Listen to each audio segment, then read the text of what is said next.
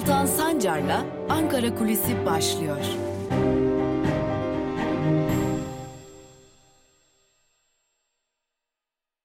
Merhabalar sevgili Özgürüz Radyo dinleyicileri ve YouTube hesabımızın sevgili takipçileri. Ankara Kulisi programıyla Özgürüz Radyo'da bir kez daha sizlerle birlikteyiz.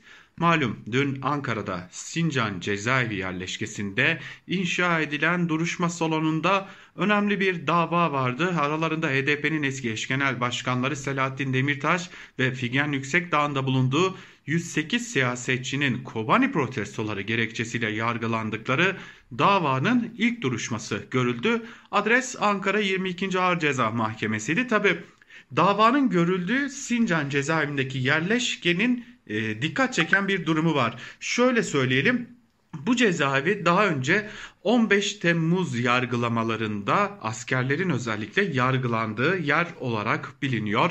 E, askerlerin yargılandığı yer olarak bilinmesi neden önemli? Burada bir e, mesaj mı var sorusu HDP'liler içinde dün bir tartışma konusuydu. Bunu belirterek başlamak lazım. E, aslında tüm bu e, aktarımlara. Duruşma başlamadan önce milletvekilleri bir açıklama yapmak istedi. Basın mensuplarıyla milletvekilleri arasına e, adeta polisler bir kalkan çektiler ve e, bu etten ve kalkandan duvarın basın mensupları açısından aşılması mümkün değildi. Bu etten ve kalk, e, kalkandan duvarın arkasında HDP'liler, HDP eş genel başkanları, sivil toplum örgütü temsilcileri, siyasi parti temsilcileri basın açıklaması yapmak durumunda kaldılar ve HDP daha önce de dile getirdiği gibi bu davayı tekrar kumpas olarak nitelendirildi. Şimdi biraz salonu anlatmak istiyorum sizlere. Duruşma salonu yaklaşık 1500 kişilikti ve HDP'yi savunmak üzere binden fazla avukat orada duruşma salonunun etrafında bulunuyorlardı. Tabi içeri geçmek istedi avukatlar lakin e, avukatların büyük bir bölümü salona alınmadılar. Tabi bir de koronavirüs pandemisi vardı. Bu nedenle salona alınmayan avukatlar duruşmada savunma hakkının gasp edildiğini belirterek protestoya başladılar e, ve protestolarından bir sonuç alamadıkları için de e, salonun dışına çıkarak bir basın açıklaması yapmak istediler. Lakin burada da aynı şekilde polisin engellemesiyle karşılaşıldı ve ardından da e, büyük bir protesto gerçekleştirildi. E, zaten duruşmanın neredeyse başından sonuna kadar protestolar vardı. Öte yandan e, duruşmaya e, hem fiziken katılanlar vardı çok az sayıda olsa da e, bir de Segbis yoluyla katılanlar vardı. Yani ses ve görüntü bilişim sistemi yoluyla katılanlar vardı. 18 tutuklu sanık duruşma salonuna getirildi. Geri kalanlar ise Segbis yoluyla bağlandı. Tabi Segbis sisteminde yaşanan sorunlar e, ve dilendiği anda mikrofonun kapatılması önemli bir tartışma konusuydu. Tabi bir de avukatların duruşma salonuna alınmaması ve mahkeme başkanının bu tutumunda ısrarcı olması nedeniyle e, yargılanan siyasetçiler de bu durumu protesto ettiler ve kimlik tespitine ilişkin sorulan sorulara cevap vermemeyi tercih ettiler. E, ceza muhakemeleri kanununun usullerini hatırlattılar ve usuller gereği savunma yerinde olmadan bu işlem yapılmaz denildi. Lakin ilerleyen saatlerde avukatların protestosu sonuç verdi ve mahkeme başkanı kapılar açık isteyen içeri girebilir şeklinde bir e, mesaj verdi. Bunun üzerine de avukatlar salona geçtiler ve e, böylelikle de duruşma avukatlarla birlikte devam etti. Ancak kimlik tespitleri yani e, siyasilerin kimlik tespiti bitip de müştekilerin kimlik tespitine geçildiğinde e, tekrar avukatlar söz almak istediler ve e, yapılan usulsüzlükleri dile getirmek istediler. Lakin avukatlara söz verilmedi. Müştekilerin kimlik tespitinin ardından da derhal hızlı bir şekilde iddianamenin özetinin okunmasına geçildi. Yani iddianame binlerce sayfadan oluşuyordu. Özeti dahi yüzlerce sayfadan e, oluşuyordu ki saat 14'te başlayan iddianamenin özetinin okunması ancak 18.30 sularında yani 4,5 saat sonrasında sona erebildi. Tabi bu sırada da protestolar yaşandı yine mahkeme salonunda. Özellikle avukatlar usul gereği söz almak istemelerine rağmen mahkeme başkanı söz vermemeyi tercih etti. E, Tabi buradaki belki de en önemli nokta şuydu. HDP'liler e, genel bir izlenim olarak duruşmanın bir an evvel sonlandırılması yani davanın genel anlamda bir an evvel sonlandırılması isteğinin e, kendileri tarafından sezildiğini belirttiler. Yani e, yargı mekanizması çok hızlı bir şekilde HDP'ye yönelik bu davanın sonuçlanmasını ve Yargıtay'a gönderilmesini e, istiyordu. Lakin HDP'liler ve HDP'nin avukatları bunun önüne geçmeye çalıştılar. Ne kadar geçebildiler bunu ilerleyen günlerde göreceğiz. Aslında biz Bugün de duruşmanın devam etmesini bekliyorduk. Lakin e, Demirtaş, Yüksekdağ gibi isimlerin reddi hakim talepleri dikkate alındığından duruşma bir hafta ertelendi. Ancak e, bunun buna ek olarak belirtmek lazım ki geriye kalan isimlerin de reddi hakim talepleri yazılı olarak iletilecek ki bu da sürenin uzamasına yol açacak bir diğer etmen. Öte yandan HDP'liler yaptıkları açıklamalarda ki kendileriyle birebir yaptığımız görüşmelerde de bu davanın bir siyasi kumpas olduğunu, HDP'nin e, özellikle seçimler yaklaşırken siyaset dışı bırakılmasının bir aracı olduğunu dile getiriyorlar ve bu davanın e, önemli bir dava olduğunu, muhalefetin bu davaya sahip çıkması gerektiğini ve eğer bu davaya sahip çıkılmazsa önümüzdeki günlerde muhalefetin sesinin daha fazla kısılabileceğine işaret ediyorlar. Peki gerçekten yani yargılama çok hızlı bir şekilde gerçekleştirilecek mi? Evet mahkeme niyeti, mahkeme heyetinin niyeti bu yönlü. Hızlı bir şekilde davayı 45-50 günlük bir süreç içerisinde noktalama hedefinde. Lakin özellikle hem avukatların itirazı hem savunmalar hem de binlerceye ulaşan müşteki e, listesi yüzlerce siyasetçi e, bunun önünde bir engel oluşturabilir mi? Elbette ki oluşturabilir. Tabi burada başka noktalara da dikkat çekmek lazım. HDP e, Avrupa İnsan Hakları Mahkemesi'nin Selahattin Demirtaş nezdinde Kobani eylemlerinde HDP'nin bir etkisinin olmadığını belirttiğini dile getirerek bu davayı ilerleyen zaman dilimlerinde özellikle yaşanan usulsüzlükler üzerinden önce üst mahkemelere ardından da Avrupa İnsan Hakları Mahkemesi'ne taşıma hazırlığını da yapıyor. Yani her ne kadar iktidar cenahı da yargı da bu e, yargılamayı çok hızlı bir şekilde noktalamak istiyor olsa da bu şu an itibariyle pek mümkün görünmüyor. Ama e, özellikle duruşmayı izleyen tecrübeli yargı muhabirlerinin bir önemli öngörüsü vardı. O da şuydu ki e, Yargıtay Cumhuriyet Başsavcılığı tarafından açılan kapat daha doğrusu hazırlanan kapatma iddianamesinin Anayasa Mahkemesi tarafından iade edilmesinin ardından bu davanın hızlı bir şekilde sonuçlandırılması mümkün olursa bu konu HDP'nin kapatılması için de önemli bir dayanak haline gelecek ve böylelikle seçimler belki de yaklaşmadan HDP'nin kapısına kilit vurulacak gibi bir hazırlık olabileceğinin de e, sezildiğini belirtiyor tecrübeli yargı muhabirleri. Tabi neler olabilir neler olmaz bunları 3 Mayıs'ta göreceğiz. Zira 3 Mayıs önemli bir gün artık yavaş yavaş e, e, yargılananlar sözlerini söyleyecekler. Müştekiler ve maktul aileleri sözlerini söyleyecekler e, iddia makamı son sözünü söyleyecek ardından da devam edecek yargılama ve bir sonuca ulaşacak.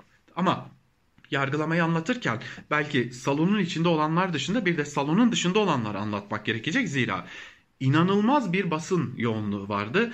E, bugüne kadar belki de yaklaşık 6 yıldır Halkların Demokratik Partisi'ne dair hiçbir haberi görmeyen ana akımın tüm e, muhabirleri, tüm canlı yayın araçları Sincan cezaevi yerleşkesindeydi. Öyle ki TRT Haber çok büyük bir prodüksiyon kurmuştu ve burada e, masalarla e, özel bir alan oluşturuldu ve buradan sürekli olarak özel yayınlarda gerçekleştirildi. Sık sık da e, çeşitli il ve ilçelerden özellikle Ankara'nın çeşitli il ve ilçelerinden getirilen Türkiye Gazileri ve Şehit Yakınları Vakfı'nın temsilcileri de sık sık burada yayınlara alındılar. Mahkeme önünde protesto gösterileri düzenlediler, sloganlar attılar. Ardından da mahkeme önünden ayrıldılar. Tabi HDP'ye uygulanan engellenmeler e, kendilerine uygulanmadı. Bunu da belirtmiş olalım.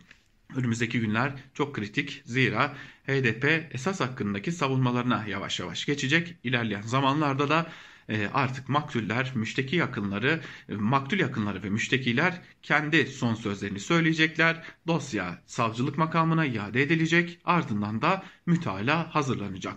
Bu dava muhalefet açısından da özellikle HDP'nin siyasi geleceği açısından da önemli bir e, viraj olarak görülüyor. Bunu da belirtelim. İlerleyen günlerde bizler de neler yaşandı, neler konuşuldu, bundan sonra HDP'yi, Türkiye siyasetini özellikle Kobani davasının seyrine göre neler bekliyor aktarmayı sürdüreceğiz. Lakin Türkiye'nin önünde belki de 15 Temmuz davaları gibi, Ergenekon, KCK davaları gibi önemli ve e, yeniden bir toplu yargılanma duruyor ve bu yakından takip edilmeyi de gerektiriyor. Hoşçakalın.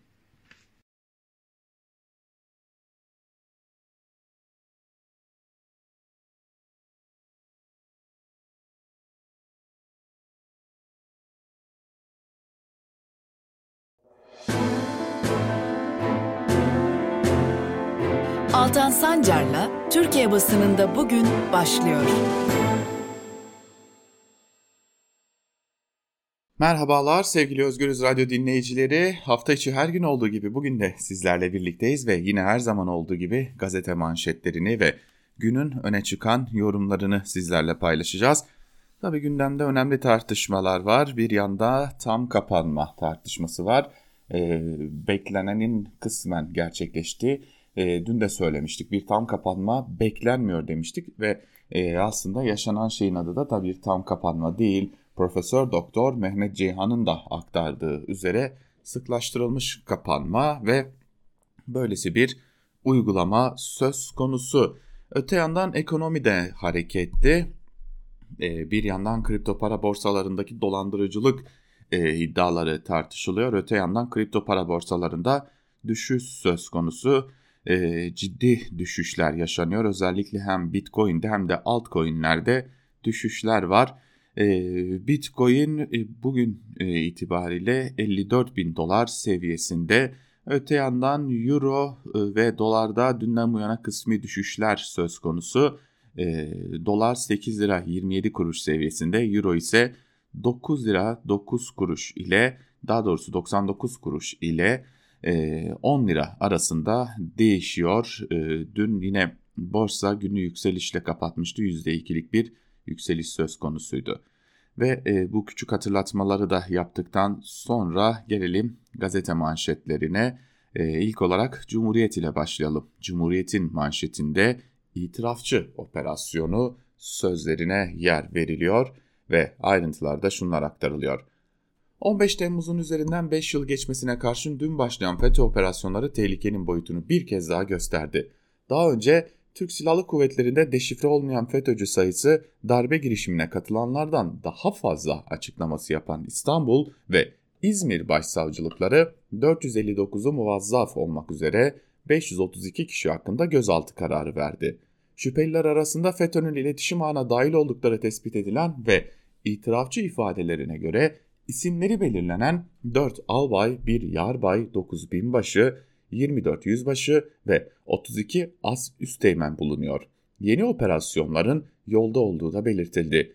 Emekli komutanlar Türk Silahlı Kuvvetleri içerisinde 60-70 bin civarında FETÖ'cü olduğunu düşünüyor deniliyor haberde. Tabi bu hesapla baktığımızda Türk Silahlı Kuvvetleri'nde artık neredeyse e, ciddi manada büyük bir boşluk da oluşacak görünüyor.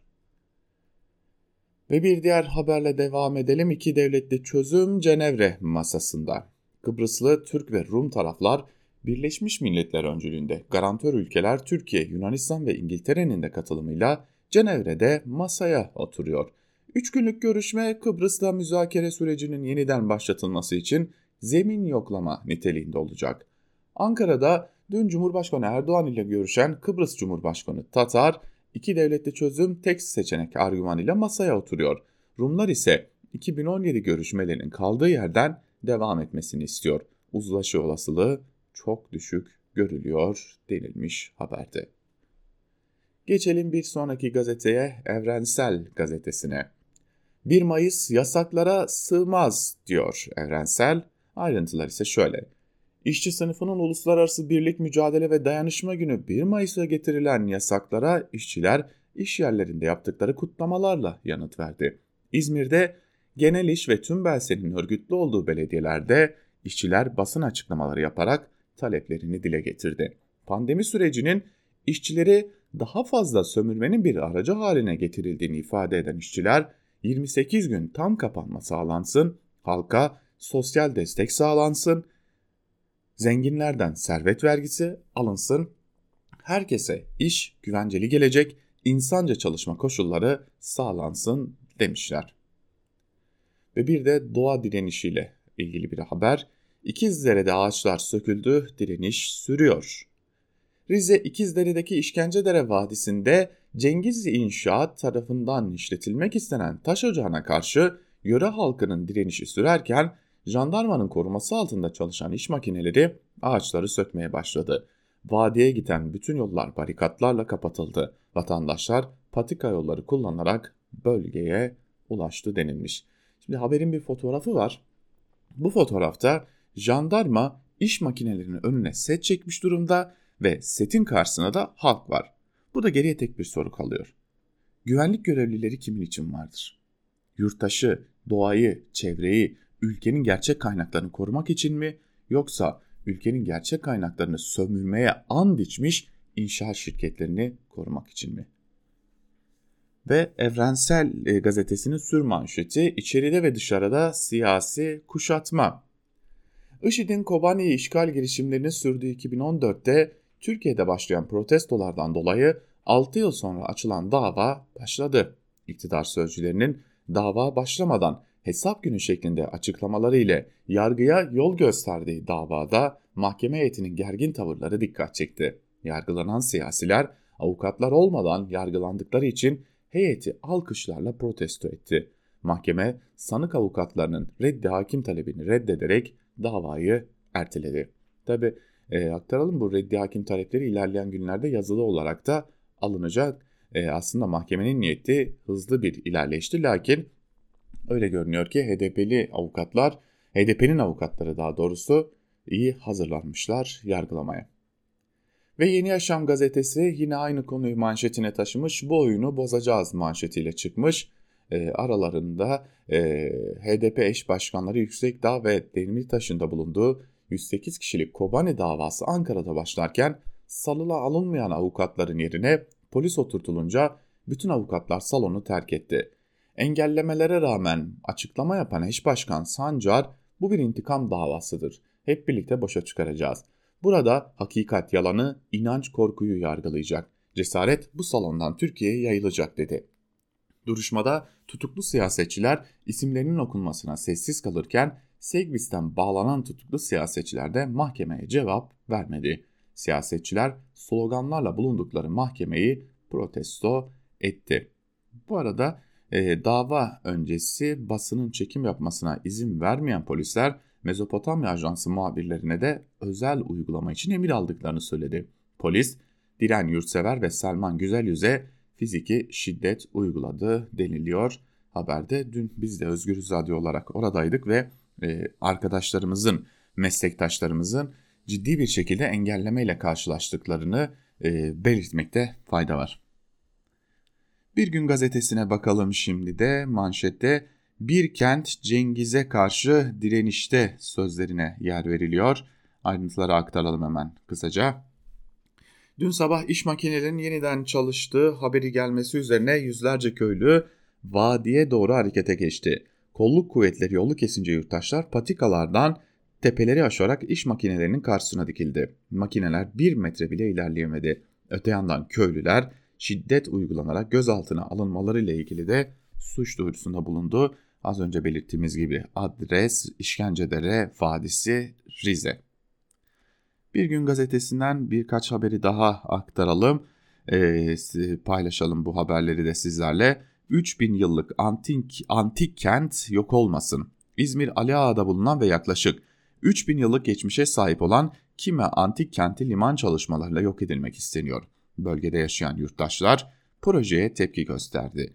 Yurttaşlar yaptıkları açıklamada kime ve çevresinde yapılaşmaya ve liman faaliyetlerine izin vermek büyük bir yıkıma neden olacaktır. Kime Hasankeyf olmasın demişler. E, ülkenin tarihine de düşmanlık devam ediyor. Yalnızca doğaya değil. Ve tam kapanmaya dair bir haber. Binlerce ölümden sonra desteksiz tam kapanma. Şöyle bakalım neler var e, tam kapanmanın içeriğinde. 29 Nisan Perşembe akşamı 19'dan başlayıp 17 Mayıs pazartesi sabah 5'e kadar sürecek şekilde tam kapanmaya geçiliyor. Şehirler arası seyahatlerin tamamı izne tabi olacak ve toplu taşıma araçları %50 kapasiteyle çalışabilecek. Konaklama tesislerindeki rezervasyonlar sokağa çıkma ve şehirler arası seyahat kısıtlamaları için istisna teşkil etmeyecek. Anaokulu, kreş, 8. ve 12. sınıflar dahil tüm kurumlarda yüz yüze eğitime ara verilecek, tüm sınavlar ertelenecek. Zincir marketler pazar günü kapalı olacak. Diğer günlerde belirlenen saatlerde açık olacak.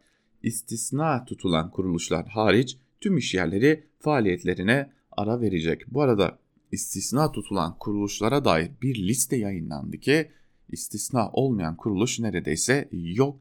Ülkedeki yurttaşların neredeyse e, ciddi bir bölümü e, bu istisna listesinde yer alıyor. Her gün işe gidip gelmeye devam edecek. Ve gelelim sözcüye. Manşette elinizi ekmeğimizden çekin yeter artık sözleri var. Ümraniye'de bir vatandaş İBB'nin ucuz ekmek sattığı halk ekmek büfesini korumayan, koydurmayan AKP'li belediyeye öfkeyle çıkıştı. İnsanları canından bezdirdiniz. Bırakın insanlar ucuz ekmek alsın dedi. CHP'li İstanbul Belediyesi'nin hizmetlerini her fırsatta engelleyen AKP yine halk ekmek büfelerini engellemeye kalktı. AKP'li Üsküdar ve Ümraniye belediyeleri İBB'nin yeni büfelerini koydurtmadı. Zabıtalar kamyonetlerle engelleme yaptı. Vatandaşlar AKP'li belediyelere tepki gösterdi. Bir kadın yeter artık insanları canından bezdirdiniz. Bırakın insanlar ucuz ekmek alsın, çekin elinizi yakamızdan, ekmeğimizden. Bizi mağdur etmeyin artık. Oy verdiğime pişmanım, sandıkta hesaplaşırız demiş Sözcü gazetesi de bunu manşetinden aktarıyor. Gri pasaportla kaçan kaçana başlıklı bir diğer haber. CHP Bursa Milletvekili Erkan Aydın ve İyi Parti Bursa İl Başkanı Selçuk Türkoğlu gri pasaportla gidip dönmeyenleri tek tek anlattı. Bursa Belediyesi aracılığıyla hizmet yani gri pasaportu alıp yurt dışına giden pek çok kişinin dönmediği ortaya çıktı. CHP'li Aydın bunu meclise taşıdı. İyi Partili Türkoğlu ise gri pasaportla gidenlerden birinin PKK bağlantılı olduğunu da söyledi deniliyor haberde. Ve Karar Gazetesi'ne geçelim. Bakkal açmak daha zor. Baş manşetiyle çıkıyor. Hemen ayrıntılarına da bakalım. Todex'e başlayıp çorap söküğü gibi gelen vurguncu kripto şirketler alarm zillerini çaldırdı. Milyarlarca doların döndüğü alanda hiçbir denetim mekanizması bulunmuyor. Türkiye'de 10 yıldır gündemde olan konuda devletin adım atmaması ise tepki çekti. Kolay kazanç vaadiyle sahte reklamlarla para toplayanlar adı artarken yaşananları 40 yıl önceki banker skandalına benzeten uzmanlar uyardı. Yeni mağduriyetler yolda, acil düzenleme şart. Muhalefetten ortada milyonlarca küçük yatırımcının işlem yaptığı şeffaflıktan uzak bir vurgun düzeni var tepkisi geldi. CHP'li Çetin Osman Budak yasal boşluğun doldurulması için meclis komisyonu kurulması talebinin reddedildiğini söyledi. Ekonomist Uğur Gürses de bankerlerden sonra kripto krizi Castelli alacaklarına bugünün parasıyla 12.5 milyar TL ödedi. Devlet görevini ihmal ettiği için bu bedel vatandaşın cebinden çıkmıştı dedi diye de ayrıntılar aktarılmış. Ve gelelim iktidarın medyasına. Bakalım iktidarın medyasının gündeminde neler var? Sabah ile başlayalım. Güzel bir yaz için tam kapanma manşetiyle çıkmış. Ee, geçtiğimiz dönemlerde hatırlayalım e, Sabah gazetesi başta olmak üzere birçok iktidar gazetesi tam kapanma isteyenlere e, neredeyse hakarete varan cümlelerle saldırıyorlardı ve hakarete varan cümleler kuruyorlardı. Şimdi bugün geldiğimiz noktada ise tam kapanmayı güzelleyen bir e, manşet atmış Sabah gazetesi. E, tabii ki iktidar ne derse onu yapmakta görevli olunca iş böyle oluyor. Bakalım ayrıntılarda neler var Sabah e, aktarıyor. Başkan Erdoğan 29 Nisan Perşembe saat 19'dan 17 Mayıs saat 05'e kadar tam kapanma olacak. Bu tarihler arasında kesintisiz sokağa çıkma yasağı uygulanacak denilmiş ve üretim, gıda, sağlık gibi istisnalar hariç tüm işletmeler faaliyetlerine ara verecek. Sadece üretim, gıda, sağlık değil, inşaat sektörü de var, ulaşım da var. Daha nicesi var. Yani öyle e, küçük bir istisna grubundan bahsetmiyoruz. 40 maddeyi aşkın istisna grubu bulunuyor bu yasakta. Ama işin özü şu. Fabrikalar çalışacak. Yani fabrikalara her gün işçiler gidip gelmeye devam edecekler. E malum en çok iç içe yaşamın olduğu, en çok iç içe çalışılan yerler de o fabrikalar. E, öte yandan uzmanlar çok açık bir şekilde tam kapanma evet önemli ki bunun tam kapanma olduğu noktasında Profesör Doktor Mehmet Ceyhan'ın eleştirileri var. E, ama tam kapanmanın dışında hızlı aşılama önemli deniliyor. Hızlı aşılama da yok. E, bu e, adımın turizm sektörünü kurtarmaya yönelik bir adım olduğuna da şüphe yok. Hürriyetle devam edelim. Manşette Hodri Meydan Sayın Biden sözleri var. Erdoğan'ın açıklamaları aktarılmış. Bakalım ne demiş Cumhurbaşkanı Erdoğan. Eğer soykırım diyorsanız kendiniz aynaya bakın. Kızılderilileri zaten söylememe gerek yok. Bütün bu gerçekler ortadayken Türk milletine ger e, soykırım yaftasını yapıştıramazsınız. 1915 olaylarında gerçek rakamların 1-0 ile abartıldığı Ermeni tarihçiler tarafından da itiraf ediliyor. Tarihi ilmi bir kenara bırakarak ülke başkanlarının bu konularda ahkam kesmesi işleri çığırından çıkarmaktan başka işe yaramaz. ABD'nin FETÖ ve YPG'ye verdiği destekle S-400'deki hamleleri ortaklığımıza zarar vermiştir. Ancak bu adım artık Türk-ABD ilişkisinin çok ötesine düşmüştür demiş Cumhurbaşkanı Erdoğan. Ee, tabii şimdi bir de e, Cumhurbaşkanı Erdoğan'a Sayın Biden diye hitap ediyor. Daha doğrusu Cumhurbaşkanı Erdoğan Sayın Biden diye hitap ediyor ve üstüne üstelik bir de e, şunları söylüyor Cumhurbaşkanı Erdoğan. Bizim yakın ilişkilerimiz vardı. Biden'la şahsi ilişkilerimiz vardı. E, şimdi Biden geldiğinde uzmanlar hep şunu söylerlerdi. Trump dönemindeki o şahsi ilişkiler dönemi bitti demişlerdi ve öyle de oldu. Ve Milliyet ile devam edelim. 17 Mayıs'a kadar kapanma manşetiyle çıkmış. Milliyet'te dün Erdoğan'ın açıkladığı kapanma e, noktasındaki e, kısıtlamaları Milliyet'te bugün manşetine taşımış. Tekraren aktarmaya gerek yok. Lakin bakalım başka ne gibi haberler var. Onları paylaşalım. Örneğin e, Biden'ın açıklamalarına dair misilleme için iki yol daha var denilmiş. Meclis ABD Başkanı Biden'ın 1915 olayları için soykırım ifadesi kullanması ve bazı ülkelerde çıkan aleyhte kararlara karşı mütekabiliyet esasıyla kalıcı misillemeye gidebilecek. Meclis yasama uzmanı Kadir Aktaş'ın çalışmasında meclisin önündeki iki yol hak ihlali incelemesi yapma ve diğer ülkelerin soykırım fiillerini araştırarak karar alma şeklinde anlatıldı denilmiş. Şimdi e, burada şunu söyleyelim. Yani en basitinden Amerika Birleşik Devletleri'nin e, Amerika yerlilerine uyguladığı soykırımın e, gündemleştirilmesi tartışmaları var. Şimdi burada baktığımızda aslında Amerika Birleşik Devletleri'nin zaten açık ve net bir biçimde e, yerlilere uygulanan soykırım karşısında e, malum tanımaya gittiğini, bunun için özürler dilediğini, yer isimlerinin dahi değiştirildiğini biliyoruz. Ama dönüp Türkiye'ye bugün baktığımızda, hoş Amerika'nın bugün e, siyahlara yönelik uygulamalarına baktığımızda, dünyanın bütün bölgelerine baktığımızda e, çok da samimi olmayacağını, olmadığını biliyoruz ama bunun karşısında Türkiye'de bugün dahi yer isimlerinin değiştirilmesiyle karşı karşıyayken e, bence bu kavgada e, kim haklı kim haksızdan ziyade iki tarafında birbirleri hakkında söylediklerine katılmak çok daha mantıklı. Ve Yeni Şafak ile devam edelim. 18 gün tam kapanma manşetiyle Yeni Şafak'ta Erdoğan'ın aktardıklarını e, manşetlerine taşıyor. E, diğer iktidar medyasında olduğu gibi ve şimdi bakıyoruz Yeni Şafak dün görülen Kobani davasını Kobani azmetticileri için hesap vakti diye e, HDP eş genel başkanı Demirtaş ile Figen Yüksekdağ, Altan Tan, Ahmet Türk gibi isimlerin de içinde yer aldığı 108 sanık azmettirici suçlamasıyla yargılanıyor. Duruşmayı engellemeye çalışan bazı avukatlar salonu terk ederken Demirtaş kimlik tespitine direndi denilmiş. Ben bu davanın akıbetini şimdiden söyleyeyim. Bu dava e, yerel mahkeme tarafından hızla ilerletilecek. Yargıtay'a da gidecek belki. Belki de onaylanacak. Belki de HDP'nin kapatılmasına e, yargıdan bir gerekçe halinde sunulacak. Belki HDP de kapatılacak ama çok değil. Bir gün, çok değil, belki birkaç sene sonra yargı normal şu ayarlarına döndüğünde ki bu dava Avrupa İnsan Hakları Mahkemesi'nden zaten dönecek e, ve ondan sonra bu davada e, yargılayanlar belki de yargılananlar koltuğuna oturmuş olacak. İşte o zaman Türkiye'nin kaybı hem itibar hem belki milyonlarca euro olacak e, hem de belki de bir gelecek olacak. Belki de bir e, barış ortamı olmuş olacak. Bunu da söylemiş olalım.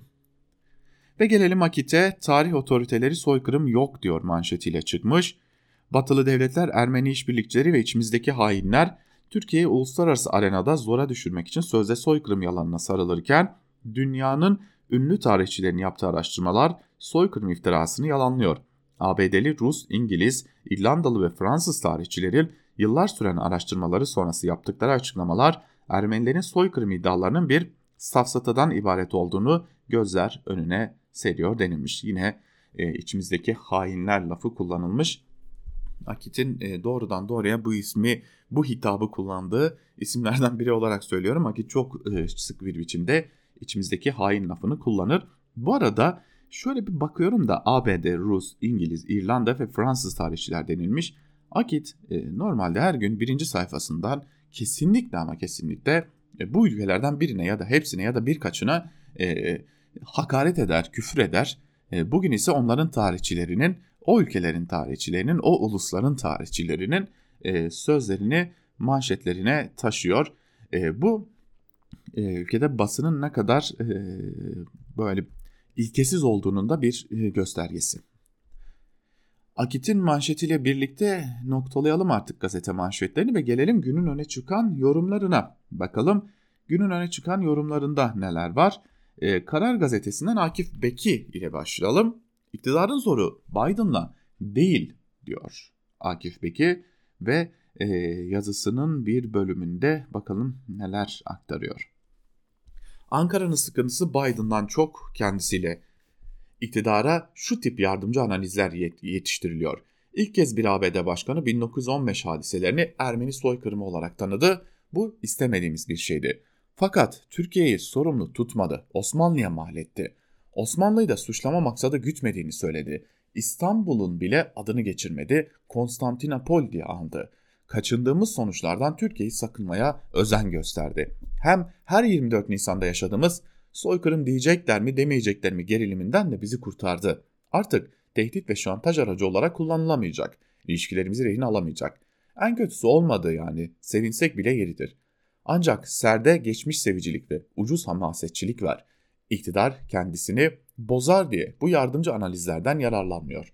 Ankara, Biden'ın Türkiye'yi ayrı tutmasına sevinse Osmanlı mirasını reddetmiş olacak. Daha iyi bir gelecek vaat edemeyenlerin tarih bilinci aşılama görüntüsüyle topluma enjekte ettiği mazi presliği incitir bu. Sonra milleti geçmişin görkemli günlerinde nasıl yaşatacak ecdadın ihtişamlı zaferleriyle avutup kırk kırık gururunu neyle okşayacaklar? Biden Türkiye'yi gözeterek kelimelerini dikkatli seçmiş. İstanbul dememiş, Osmanlı'daki adıyla Konstantinopol demiş. Altında iyi niyet aramak racona aykırı.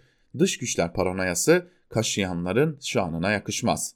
Tam tersine kurulmuş propaganda makinesi hemen üst aklın buradaki sinsi emellerini Türkiye'yi işgal edip İstanbul'u Yunan'a peşkeş çekme hazırlıklarını anlatmaya başladı. Oyun bir kez daha büyüktü. Soykırım lafının arkasında daha çok daha tehlikeli bir plan yatıyordu. Akılla alışverişi kesmiş, Sipsullah, Sipsullahlara sorsan yoksa niye İstanbul'a Konstantinopol desin? Sanki 1915'te Osmanlı Konstantiniye'ye değil İstanbul diyormuş da Biden kasten Bizans'taki adını kullanmış. Demek ki zorun Biden'la değil, kendine.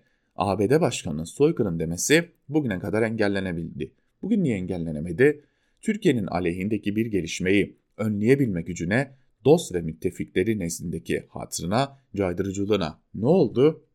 Koca imparatorluğu pul gibi dağıtanlar Türkiye neler yapmaz teraneleriyle korku pompalıyorlar bir de.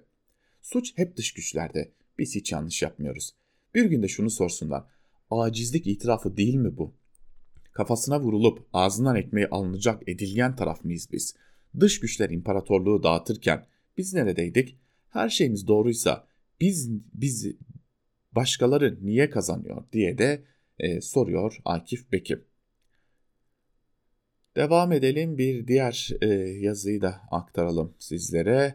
E, T24'ten Mehmet Teskan'ın yazısını paylaşalım hemen sizlerle. E, önemli bir yazıyı Mehmet Teskan da kaleme almış burada. E, diyor ki önce HDP sonra CHP mi ve yazısının bir bölümünde de Teskan şunları kaydediyor. İlk siyasi dava başladı. Aslında siyasi davalar dönemi açıldı da diyebiliriz. Neden mi siyasi dava dedim. Hemen kısaca izah edeyim. Bundan tam 6 yıl, 6 ay önce 2014 yılının Ekim ayında Suriye'de IŞİD militanları Kobani'ye saldırdı. Ankara yardım etmekte ayak sürdü. Dönemin Başbakanı Davutoğlu kamuoyunu Amerika'ya da Avrupa kamuoyunu tatmin etmek için sadece Kobani'ye yardıma yönelik stratejiyi kabul etmeyeceklerini belirterek kapıyı kapattı. Kobani düştü düşecekti, IŞİD militanlarının eline geçecekti. Protestolar başladı. 6 Ekim günü HDP'nin sosyal medya hesabından MYK kararıyla ilgili halkı protestoya çağıran tweet atıldı. Kısa sürede suçlular bulundu, ortalık karıştığında 50'ye yakın ölü yüzlerce yaralı gerçeğiyle kamuoyu sarsıldı. Kısa sürede suçlular bulundu, yakalandı, yargılandı. İki örnek vereyim. Antep'teki çatışmalarda 5 kişi ölmüş, 40 kişi yaralanmıştı. Yargılama bu yılın Ocak ayında son sonuçlandı. 7 kişi müebbet hapis cezasına mahkum edildi. Olayların simge ismi Yasin Börü ve arkadaşlarını öldürme davasında yargılanan 42 kişiden 16'sı beşer kez ağırlaştırmış müebbet hapse mahkum oldu. Yargıtay, Börü'nün çocuk olduğu göz önünde bulundurulmamış cezalar artırılsın diye davayı bozdu. Şimdi diyeceksiniz ki o zaman bu neyin davası? Savcının iddiası şu. Halkı sokağa çağıran HDP yöneticileri 50'den fazla kişinin öldürülmesinden, yüzlerce kişinin yaralanmasından, yüzlerce iş yerinin tahrip edilmesinden sorumludur. Onlar da suçludur. Suç delili 6 Ekim 2014 tarihinde atılan tweet. Demokratik hak, anayasal hak demeyeceğim. Ne oldu da 6 yıl 6 ay sonra o tweet baş suç, suçlu ilan edildi. Bunu sormakla yetineceğim. Eğer o tweet şiddete çağrı yapmışsa, eğer o tweet nedeniyle 50'den fazla kişi ölmüşse savcılar 6 yıl 6 aydır neredeydi? 2014'te çıt yok. 2015'te, 2016'da, 2017'de. 2020 yılına geldiğimizde suç oldu. Yeni gördük, yeni farkına vardık diyemezler herhalde. Birileri harekete geçmiş olmalı. Siyasi dava demem bundan. 2014 yılında suç olmayan tweet, mesele yapılmayan çağrı 6 yıl 6 ay sonra suç sayıldı. Siyasi değil de ne? Davanın siyasi olduğuna ilişkin bir gerekçem daha var. Cumhurbaşkanlığı İletişim Başkanı şöyle demiş. 6-8 Ekim olaylarının ve bu cinayetlerin katilleri hakim karşısına çıkıyor. Katiller için hesap vakti. İletişim Başkanı bu demeci kim adına verdi? Bu yargıya kim adına vardı? Cumhurbaşkanlığı kurumu adına mı? Cumhurbaşkanlığı Cumhurbaşkanı adına mı? Kendi namına mı? Cumhurbaşkanı İletişim Başkanı mahkemeyi etkilemek amacıyla olsa gerek duruşma başlamadan insanları katil ilan etti. Sorun şu. Katil olduklarına mahkeme mi karar verecek, sarayın iletişim başkanı mı? Gelelim CHP kısmına. Onlar için de hazırlık var. CHP yönetimi 21 soru soruda FETÖ'nün siyasi ayağı adlı broşürü hazırlamaktan yargılanacaklar. Bu sebeple CHP Genel Başkanı Kılıçdaroğlu ve 7 milletvekillerinin dokunulmazlığının kaldırılması istendi. MHP lideri hemen kaldırmalıyız diyerek tavrını koydu, racon kesti. CHP yönetimi Türk Ceza Kanunu'nun 301'e ikinci maddesi kapsamında Cumhurbaşkanı'na fiili saldırıdan en az 5 yıl hapis cezasıyla yargılanacak. Yakında Kılıçdaroğlu ve yardımcılarını hakim karşısında görürseniz şaşırmayın diyor Mehmet Teskan yazısında.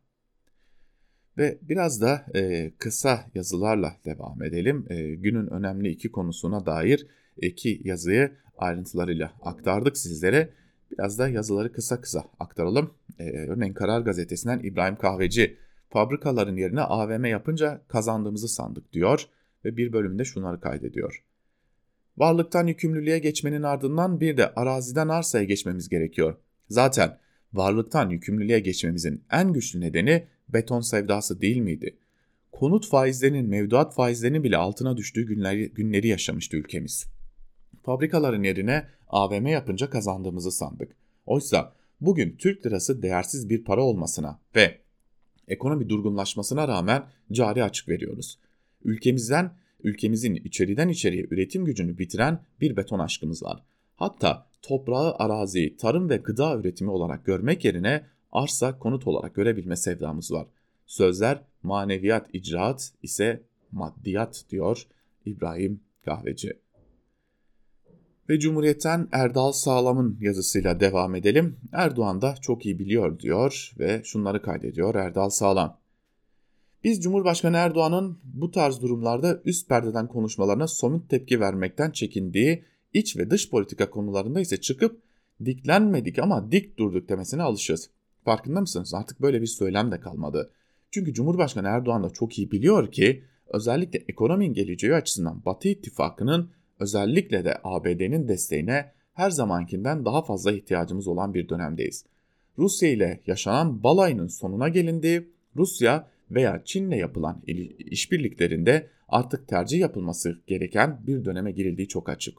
Ekonomik açıdan bakıldığında diğer blokların Türkiye olumlu etkisinin Batı'ya kıyasla çok marjinal kaldığının Batı ile ilişkileri düzeltmeden ekonomik istikrarın sağ kavuşmayacağının da görüldüğünü tahmin ediyoruz demiş e, Erdal Sağlam.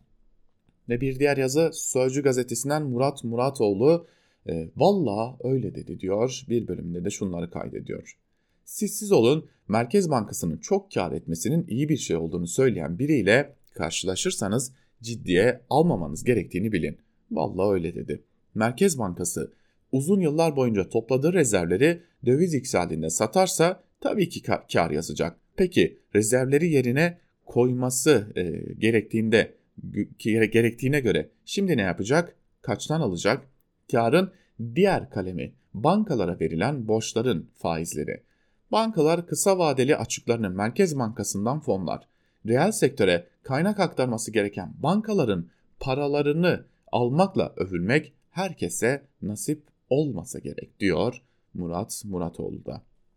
Ve biz de artık yavaş yavaş saatin sonuna doğru gelirken e, noktalayalım Türkiye basında bugün programını. E, tabii ilerleyen saatlerde e, yine haberlerimizle ve programlarımızla Özgürüz Radyo'da sizlerle olmayı sürdüreceğiz. E, bizden ayrılmayın. Bugünlük de bizden bu kadar. Hoşçakalın.